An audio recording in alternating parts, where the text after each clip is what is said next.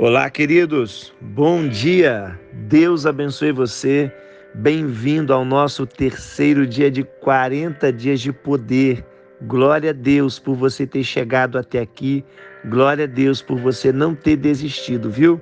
Eu já quero compartilhar com você o nosso primeiro devocional desse dia, que fica em Jeremias capítulo 29, versículo 11, diz assim: Porque sou eu que conheço os planos que tenho para vocês, diz o Senhor, planos de fazê-los prosperar e não de lhe causar nenhum dano, planos de dar-lhes esperança e um futuro.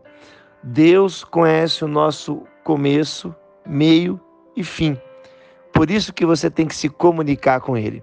Quando você vai construir uma casa, uma linda casa, Primeira coisa que você faz é contratar um arquiteto e passar para ele o que você quer, passar para ele o seu sonho.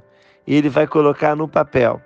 Quando ele colocar no papel, você tem que ter um construtor, ou seja, para construir aquilo que está no papel. Quando você entende a construção de uma casa e quando você tem alguma dúvida, você olha na planta da casa. E é justamente isso que Deus está dizendo nesse texto, que Ele conhece a nossa estrutura, que Ele conhece o nosso mais íntimo, que Ele sabe de todas as coisas. Ele é o nosso construtor.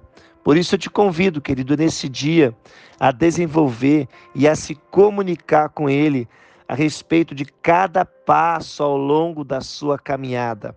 Talvez hoje você vai ter que voltar alguns passos e pedir perdão, e se reconciliar com Deus e abandonar um pecado e abrir mão de alguma coisa que talvez você tenha segurado e que já não faz mais sentido você continuar.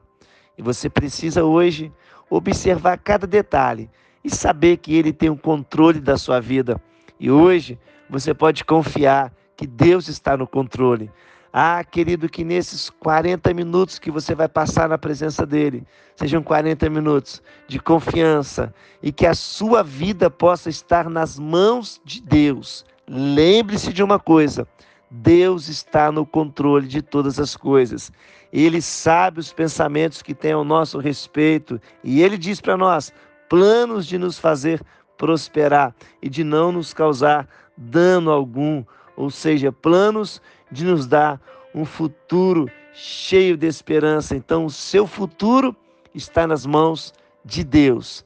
Então nunca se desconecte dele, querido. Bem-vindo a essa sexta-feira. Bem-vindo ao nosso terceiro dia de 40 dias de poder e que nós tenhamos um dia muito abençoado. Deus abençoe você.